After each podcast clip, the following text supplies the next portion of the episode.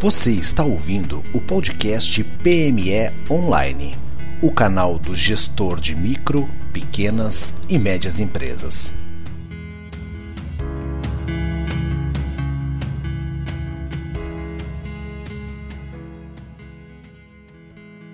Olá, meu nome é Michael Valer, eu sou editor da plataforma PME Online e diretor executivo da CyberSul Softwares de Gestão. Hoje a gente vai conversar sobre o contexto de e-commerce para negócios de micro, pequeno e médio porte. O nosso convidado de hoje é um profissional que tem muita expertise nessa área, é o William Marques, ele é fundador da Tray e hoje ele é diretor geral de e-commerce da Local Web e ele já está na linha com a gente. Tudo bom, William? Tudo bem, Michael. Prazer aí falar contigo e poder contribuir um pouquinho com esse assunto que é tão relevante né, para os pequenos e médios aí, principalmente nesse momento que nós estamos passando. Talvez nunca foi tão relevante, né, William? É, eu acho que agora virou sobrevivência, na verdade. Né? Infelizmente, para muitos negócios, o tema de e-commerce acaba sendo agora a sobrevivência e a única forma de alguns negócios venderem né, alguma coisa. Exatamente. Temos algumas questões aqui formatadas para abordar. E eu quero começar com a, talvez a, a que vá abrir os olhos de alguns empreendedores aí de micro e pequeno porte especialmente e que talvez tu, vá poder dar um caminho aí entre as maiores dificuldades do, desse empreendedor de levar o negócio para a internet, de abrir um canal de venda na internet, o que, que tu acredita que tem sido uh, nos últimos anos e agora mais de forma mais evidente? Quais as principais dificuldades infraestrutura, é educação, é conhecimento, é, é um caminho? O que que, o que que, quais são as maiores dificuldades para esse micro e pequeno empreendedor levar o seu negócio para a internet hoje?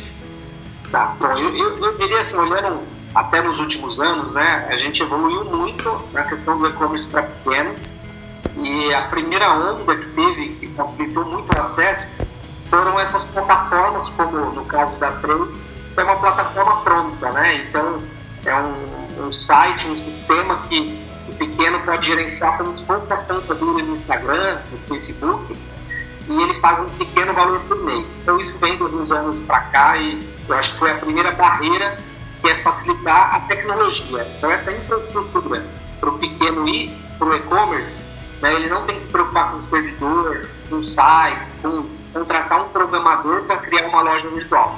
Eu acho que de alguns anos para cá foi a primeira barreira que a gente derrubou. É, e aí a segunda barreira que eu vejo que foi é uma grande evolução é a, o crescimento dos marketplaces né, aqui no país. Né? No Brasil a gente tem hoje já consolidado é, grandes sites, né? então explicando esse termo marketplace, nada mais é do que uma grande loja que é conhecida, e aí vou dar o um exemplo aqui do Magazine Luiza. Né? Então o Magazine Luiza, muita gente conhece, é uma loja com propaganda na TV, ela permite que o pequeno lojista também venda seu produto no site do Magazine Luiza. Isso é de dois a três anos para cá, né? E aí a gente tem Americanas, a gente tem Mercado Livre, a gente tem inúmeros sites, né? Que Via são Varejo, né? Via Varejo, que é a Casas Bahia e Ponto Frio. Então, assim, a gente tem grandes sites que, na verdade, se posicionam como um grande shopping, né? Que tem já os consumidores, ele faz um investimento em marketing. E aí esse pequeno é, que está começando agora não tem que se preocupar em buscar cliente, que é uma parte muito difícil do e-commerce, realmente. Né? Quando a gente faz um paralelo com a loja, você com uma loja física, se você tiver um ponto muito bom, você vai ter clientes passando na frente. Na internet não, não tem ponto bom. Depende do seu domínio, né? ninguém vai passar na sua frente você vai ter que gastar para estar no Google, para estar nos shoppings, né, nos marketplaces, enfim. Você precisa investir. Isso é difícil para o pequeno. Eu acho que realmente não é tão trivial. Ele fazer um investimento online por si só. Mas quando ele vem de uma plataforma que consegue levar ele para vender nos marketplaces, ele não tem preocupação estar cliente. Então, qual é o desafio do pequeno? É ter os seus produtos no, no seu sistema. Então ele tem que subir os produtos, tirar fotos né, que sejam de qualidade, fazer a descrição. E uma preocupação de precificação, porque não necessariamente o preço que ele vende no ponto físico dele pode estar adequado para a internet. É, a gente sabe que a internet tem uma competição maior, ele vai competir com lojas do Brasil todo, então ele precisa dar uma olhada no preço que os concorrentes dele estão vendendo e, principalmente, ter a disposição de atender consumidores com suas dúvidas. Né? Então, ele tem que ter uma operação mínima ali, pessoalmente, ou algum funcionário que fique disponível, no mínimo no horário comercial, né, para responder rápido uma dúvida de cliente. Então, se o pequeno empreendedor acha que a loja vai vender sozinha, ele pode perder muitas oportunidades. Na verdade, não. Ele tem que ter uma operação, colocar um chat online, ou responder uma pergunta. Né? Os marketplaces têm a opção de perguntas, e aí você recebeu uma pergunta, você tem que responder em 5, 10 minutos também, tem que ser muito rápido. Tu vê Isso que tu... vai aumentar as chances de venda. Sim, tu tá me falando, é muito, isso é muito relevante, né? Isso aí é, é, é conhecimento desse empreendedor de pequeno porte, às vezes está tá na cara dele as possibilidades e precisa vir alguém para afirmar, para reafirmar que existem inúmeras ferramentas, né? O que talvez a dificuldade hoje então é conhecimento, tu acha? É poder, é educação, é, é fazer esse empreendedor entender que muda o modelo de negócio e aí ele vai ter que fazer algumas adaptações aí no, no na operação e no modo de pensar negócio dele. Né? É, eu diria que primeiro é, é quebrar uma barreira né, dele que acha que é difícil, porque hoje não é difícil, hoje você realmente tem que seguir ali um, um passo a passo, né?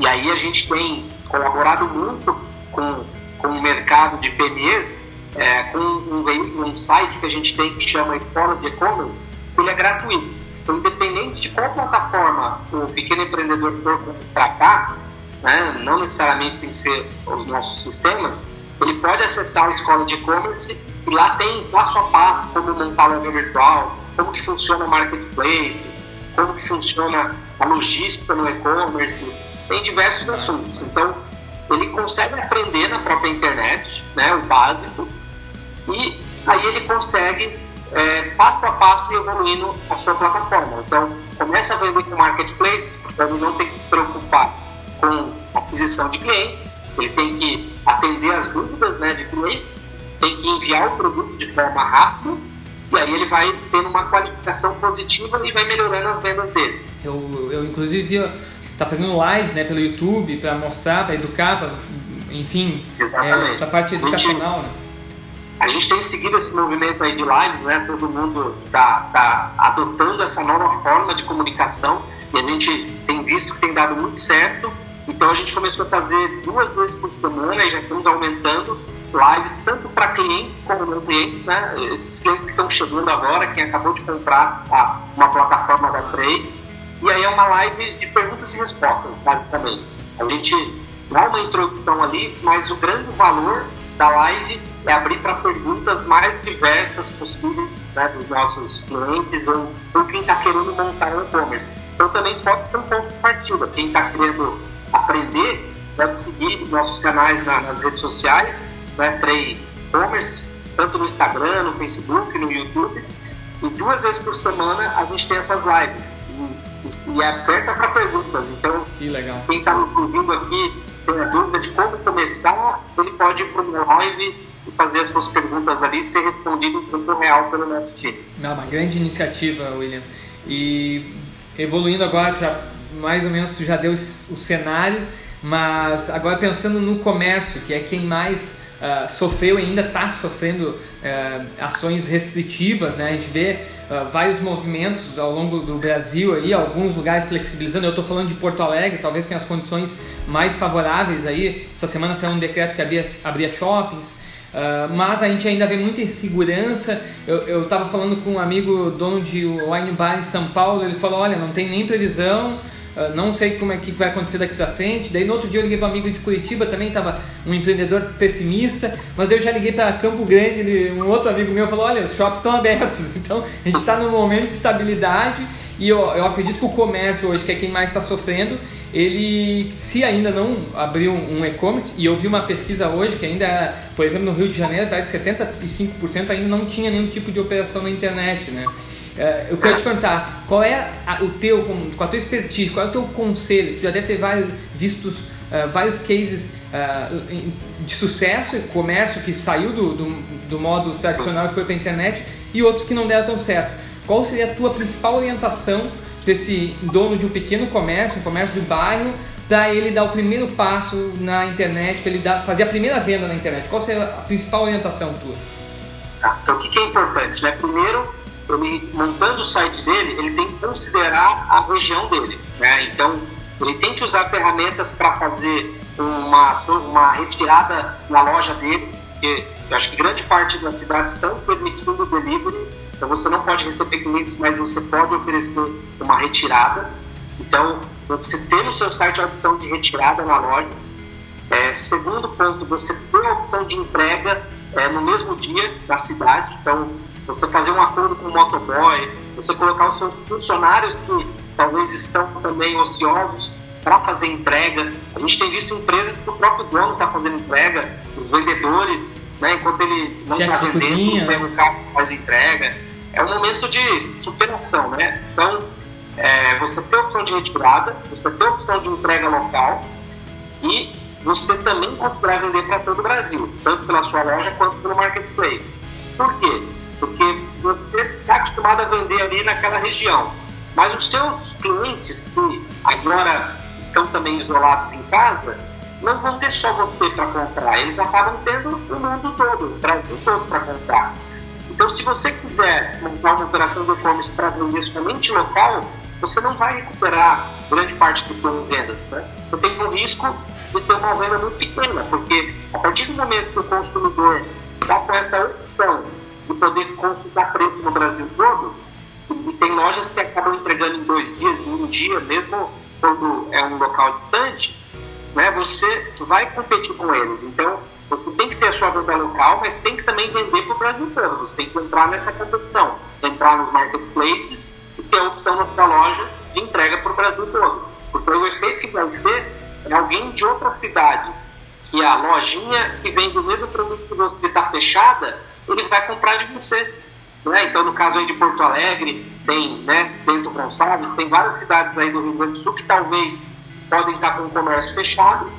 E aí, quem está na capital vai vender para todo o interior, vai vender para todo o estado. Então, eu acho que, é, principalmente essas regras, é, tem que considerar realmente a nossa atuação no e-commerce de forma é, nacional. Né? Não tem como a gente querer vender só para a região. Mas é muito importante ter a venda para a região. Então é, é, importante ter a retirada em loja e a entrega imediata. A entrega que ele vai receber em duas horas, em três horas. Eu vou até repetir isso aqui, que falou uma coisa fundamental, assim, muito importante, eu acho, nessa readaptação. É, é, tu vai ter. Tu, por um lado, tu, tu consegue vender para todo o Brasil, mas tu vai estar tá concorrendo com todo o Brasil. Então, talvez tu se diferenciar por uma entrega rápida, talvez seja o teu, uh, teu diferencial para localmente tu conseguir ter uma, um ganho mais rápido, né? É, é, e aí, por exemplo, né, se você tem um produto que tem a experimentação, né, você vende sapato, você vende roupa, enfim, algum móvel, o que você pode fazer? Você pode colocar uma troca grátis, você pode trabalhar no modelo de, de experimentação, então a pessoa pode colocar cinco unidades no carrinho, você oferece para ela a experimentação, ela fecha a compra, né? Ela paga, você entrega os produtos. Se ela não gostou, você recebe é. gratuitamente a, a devolução. É. Então ela pode né, comprar cinco, ficar com dois. Você facilitar os processos de troca para que a pessoa não tenha receio em comprar sem experimentar, né? Ou também você tem um canal como o WhatsApp que funciona muito bem. Se a pessoa ainda não não está certa de finalizar a compra, né? E aí volta naquela minha dica de você ficar online então você pode estar atendendo online pelo WhatsApp, integrado com o seu site, e aí a pessoa pode vir e falar, ah, eu queria provar esse produto, ó, então é, qual que é seu endereço? Me dá 30 minutos que eu levo para você provar. Se você gostar, você compra, paga no cartão no site. Se você não gostar, o meu empregador traz de volta. Eu acho que tem que ter flexibilidade e tem que ter um serviço diferenciado. Se você conseguir fazer esse serviço, é, o seu cliente regional não vai comprar de fora, porque ele vai ter a experimentação local. Aí você tem uma vantagem. Sim. Não, dicas de suma importância nesse momento. Eu acho que tem uma palavra que eu tenho falado em quase todos os episódios aqui, que é negociação, né? Tanto a, esse empreendedor está tendo que negociar tanto com fornecedores como clientes, então tem que estar tá muito aberto para pensar novas saídas e negociar com todo mundo, né? E em todas as conversas também eu tento ser uh, sempre otimista, né, William? Então a gente, a gente tem que saber atuar aqui no presente com, enfim, gestão do, gestão do capital de giro, negociar com fornecedor, negociar com cliente, mas eu sempre gosto de uh, levar a conversa para uma projeção uh, otimista. E, obviamente, tu como um executivo hoje de um grande negócio, especialista em PME, tu já deve ter feito alguma projeção de futuro, já deve ter é, se pego pensando, olha, como é que será daqui para frente, como é que será no pós-pandemia. E o que, que tu acha que são as principais lições que esse empreendedor ele ele está aprendendo e ainda vai aprender? É, tu acha que esses dias eu estava conversando, olha, eu acho que daqui para frente tu vai ser vai ser improvável tu pensar num plano de negócio sem um capítulo e-commerce que antigamente a gente poderia, alguns empreendedores poderiam se dar o luxo disso, né? É, o que, que tu acha? O que, que tu vê? Assim, o que, que vai ficar de aprendizado para esse, esse segmento, para os micro, pequenos e médios empresários?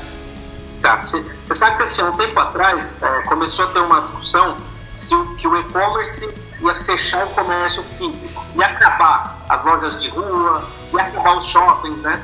E aí não acabou, não acabou lá nos Estados Unidos, que está alguns anos na nossa frente, e não vai acabar. Então, assim, o que, que é, se, se entendeu de toda essa discussão? que na verdade o e-commerce é um canal a mais, e aí veio essas discussões do omnichannel, que é nada mais é do que a multicanalidade, né? e que o e-commerce é uma comodidade que o consumidor quer ter, e ele está cada vez mais aprendendo. E aí essa situação da pandemia do Covid acelerou a adoção de pessoas que ainda não compravam pela internet. Então isso agora acelerou, mas é algo que não tem volta. Então o consumidor quer ter essa essa praticidade de comprar pela internet, mas ele também quer ter a possibilidade de escolher se ele quer buscar o produto. Porque pode ser que ele precise do produto é, agora, daqui uma hora, ou pode ser que o produto, é, o seu comércio está na rota dele e ele vai passar lá e ele prefere ir lá pegar e de repente olhar mais alguma coisa. Então ele quer ter opção. Então, assim, o e-commerce tem que olhar principalmente para quem tem um ponto físico, nessa multicanalidade, que é você dar a opção de retirada, você dá a opção de, de uma troca mais facilitada, dá uma opção ele receber na loja, para quem tem mais de uma loja, eventualmente você tem um estoque em outra cidade, ele pode comprar e receber na loja, você usar o e-commerce como um gerador de tráfego para a tua loja, né, quando as lojas voltarem a abrir, mas principalmente ele nunca mais vai sair da vida de, de ninguém. Não tem como sair essa, essa praticidade que é o e-commerce. Né? E, de fato, qualquer plano de negócio tem que considerar não só o e-commerce, mas considerar essa revolução pelo WhatsApp, né, as mídias digitais, o quanto que isso já está na, na vida de todo mundo. Né? Então, é, eu acho que passando essa, essa situação mais crítica de comércios fechados, a população não vai voltar imediatamente a consumir, vai ter um delay. E, e ela está consumindo na internet. Está falando um pouquinho de números, né? É, a gente teve uma retração em março, foi o primeiro mês ali da crise, a gente entende que todo mundo estava assustado e tentando se reacomodar, muitas empresas indo para home office. Em abril já recuperou, em abril nós tivemos um crescimento de vendas. Em, mar, em maio está crescendo mais ainda. E aí eu estou começando a fazer uns estudos e reflexões que pode estar acontecendo. Né? E aí é legal já, já dividindo com vocês em primeira mão. É que as pessoas, elas geralmente gastam é, um pouco em refeição fora de casa, ela vai num show, ela tem o lazer dela, ela tem a viagem, e tudo isso está reprimido. Então, como que ela está satisfazendo agora? Com compras. E, e quando a gente olha os números por categoria, Michael, a gente vê a categoria de decoração em casa, né? É, itens para casa crescendo muito. Então as pessoas estão arrumando a casa, estão reformando, estão é, melhorando o seu ambiente. O, então, quer dizer, eu já ouvi algumas pessoas falarem assim, não, ah, os restaurantes, é, calma que vai voltar ao normal, porque essa demanda está reprimida. Daí eu até respondi, olha, não tem como o cara almoçar duas vezes, né? Mas agora tu tá falando uma coisa, tu tá falando algo muito importante. Daqui a pouco ele não vai almoçar duas vezes, mas ele vai pegar aquele recurso, aquele, dinheiro que sobrou e vai se a, satisfazer com outros bens, né? Vai comprar. Então, assim, até o final do ano, eu não vejo qualquer possibilidade de ter shows de grandes eventos. Eu acho que isso é um consenso já que não deve ter esse ano shows. Assim, todo mundo gastava alguma coisa no teatro, no show, ou numa, numa casa noturna, num, num evento de música, não vai gastar mais. Então, assim, onde que ele vai pôr isso? Todo mundo gastava com viagem. Ninguém mais vai viajar nos próximos três, quatro meses, talvez nos próximos seis meses. Então, a oportunidade de vários segmentos é vender mais do que antes da crise. E a gente está vendo isso para parte de casa e decoração, a gente está vendo para moda, é, itens de criança, né? Todo mundo, todas as crianças em casa, é uma categoria que está crescendo muito. Tanto brinquedos, jogos, tudo relacionado a crianças. Então, assim, tem muita oportunidade nessa crise e eu acho que é um pouco ruim para alguns segmentos, como entretenimento, como restaurantes, né? Mas se você vê. Tem oportunidade. É, tem muita oportunidade. E aí, quando você conversa com algumas pessoas sobre refeição, até eu vi uma pesquisa ontem, né? Tem um monte de gente que está gostando de cozinhar, está reaprendendo e está falando assim: é, eu não sabia que era tão gostoso comer em casa. Que talvez agora eu possa comer menos na rua e mais em casa. E já tínhamos uma tendência de alimentação saudável, de conhecer a origem do, do, dos produtos que se alimentam, etc. Antes de ir para a última, só quero fazer uh, uma, uma, uma questão aqui que me surgiu quando tu falava sobre projeção, sobre futuro, e que eu, eu, uh, eu percebi, conversei já com alguns outros empreendedores e eu quero saber a tua opinião. Eu, eu, perce, eu, eu, sou um consumidor uh, frequente, contumaz de vinhos, né? Compro muito vinho e, obviamente, que na, na pandemia mais ainda, né? É, é, o que tu falou, né? Compensação. A gente às vezes não sabe já tá, então vamos beber mais vinho em casa. E eu percebi já aqui em Porto Alegre a abertura uh, de pequenos negócios já tem uh, 15 dias, 20 dias, né? De, que estavam na faixa do Simples ali, nacional. Então vários negócios reabriram. E me chamou a atenção que três lojas Uh, que eu compro com frequência e, e, nesse, nesse período eles continuaram funcionando e vendendo pelo WhatsApp e enfim os pedidos chegaram na porta de casa uh, eu notei que uh, os três falaram, uh, agora teve mais uma flexibilização, e os três falaram, comunicaram que não iam reabrir. Eles iam esperar mais um pouco pela situação, etc. Mas o que me vem na mente é o seguinte: tu não acredita que tem muitos negócios que vão fazer as contas e vão ver que não vale mais a pena abrir as portas mesmo, que, né, que é melhor continuar nessa venda é, site, chat, WhatsApp, Instagram? Eu acho que pode ter sim esse efeito, né? Pode ser que essas lojas, por exemplo, estão vendendo a mesma coisa ou até mais do que antes, né? Porque é, muitas vezes no ponto físico dela ela não estava fazendo aquele marketing e estava um pouco acomodada com os passantes ali e agora no WhatsApp faz uma promoção, manda para todo mundo e ela achou um nicho. E aí ela repensa o ponto, né? Eu acho que isso pode acontecer com empresas de comércio, pode acontecer também com é, profissionais liberais, né? advogados que eventualmente tinham um escritório e que agora podem atender via computador maior parte dos seus clientes. Eu acho que isso pode ser uma mudança permanente mesmo em diversos segmentos. Interessante, é como é que, como é que se diz a, a chamada a vinheta de TV, cenas dos próximos capítulos. Vamos ter que ficar esperto acompanhando, né? o, o, que todo mundo tem, tem dito é que o mundo pós-Covid será um novo mundo, né? Isso já já está muito pacificado entre todos que terá muitas diferenças, né? Essa nossa videoconferência é, vai ser o novo normal da relação entre as empresas, a visita física que era muito exigida, muitas vezes vai ser a exceção, né? E o cliente vai falar não, eu prefiro fazer via computador para você não ter que vir aqui, vamos ganhar tempo todo mundo e, isso anteriormente era algo até impensado em alguns comércios. E como você falou, né, empresas que poderiam reabrir estão preferindo ficar fechadas. Elas estão encontrando alguma coisa positiva nisso. Então, para finalizar agora, falar bem de, de soluções, uh, soluções da, da Tray, local web, assim, o, o, que, o que, que tu indica hoje, William? O que, que tu acha que hoje tem de, uh, de produto mesmo da, que, que a local web e a Tray oferecem que consigam, uh, de, de forma rápida, fazer esse, esse pequeno empresário aí entrar para a internet, eu vi, eu vi que algumas plataformas de vocês já têm integração nativa com dezenas de marketplaces, né? Não sei se tu pode Isso. falar brevemente disso para a gente. Então, esse acho que é o nosso grande diferencial, porque a gente foi construindo nos últimos anos uma plataforma que fosse completa e que o cliente, né, principalmente o pequeno, conseguisse ter todas as funcionalidades né, num único fornecedor. Então a gente vende a plataforma de e-commerce, que basicamente é o site virtual, que funciona no celular, funciona no computador. A gente já tem uma solução da local web também para os pagamentos, para você receber com cartão de crédito, que também funciona via WhatsApp. Então você pode fazer vendas pelo WhatsApp e a pessoa não tem que pagar em dinheiro ou ter que você levar uma maquininha, ela consegue pagar via, via telefone ali, no cartão, parcelar.